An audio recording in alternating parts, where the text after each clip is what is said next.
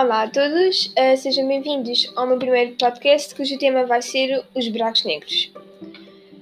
Os buracos negros não são nada mais nada menos que os cadáveres de uma, um cadáver de uma estrela, ou seja, uma estrela quando nasce tem quantidades supermassivas de energia. Um, e todos nós sabemos que existe a gravidade. Então, como é que eu vou relacionar isto?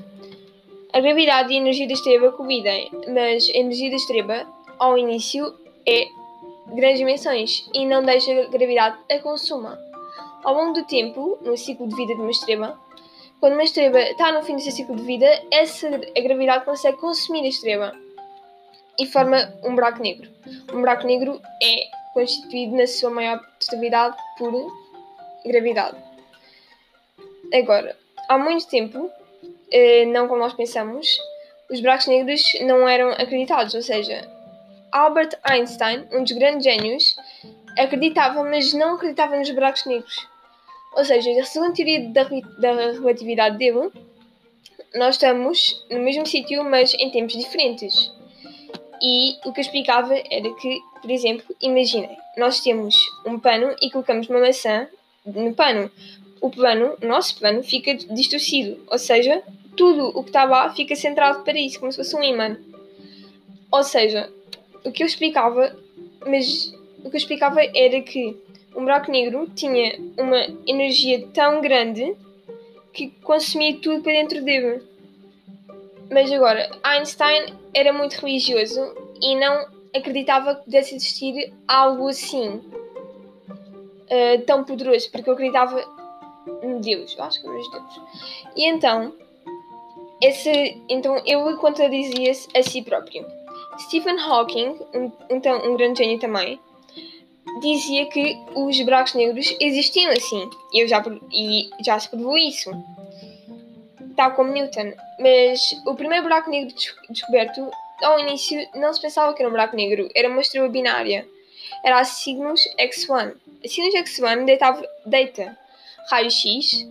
Um, e estes raios-x provêm de a energia de uma estrela uh, ao lado dela, que ainda não, que não foi classificada ainda. Então, essa energia é canalizada para o buraco negro e, por exemplo, imaginem uma criança comendo um gelado. Parte do gelado vai para o chão, parte do gelado vai para dentro da, do nosso organismo.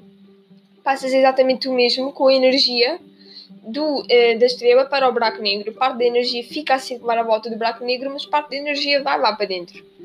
Segundo os cientistas, um buraco negro consome tudo o que está lá dentro e nada consegue escapar. Mas, por exemplo, o centro da nossa galáxia é um buraco negro. Exatamente, é um buraco negro supermassivo. E se nós queremos sair da nossa galáxia para ir para outros lugares, isso significaria que nós teríamos de entrar num buraco negro para sair da nossa galáxia.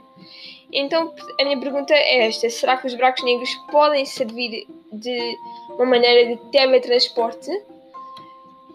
É assim. Segundo os cientistas, o buraco negro distorce a matéria. Ou seja, quando nós, integramos, quando nós entramos num buraco negro, nós ficamos desintegrados.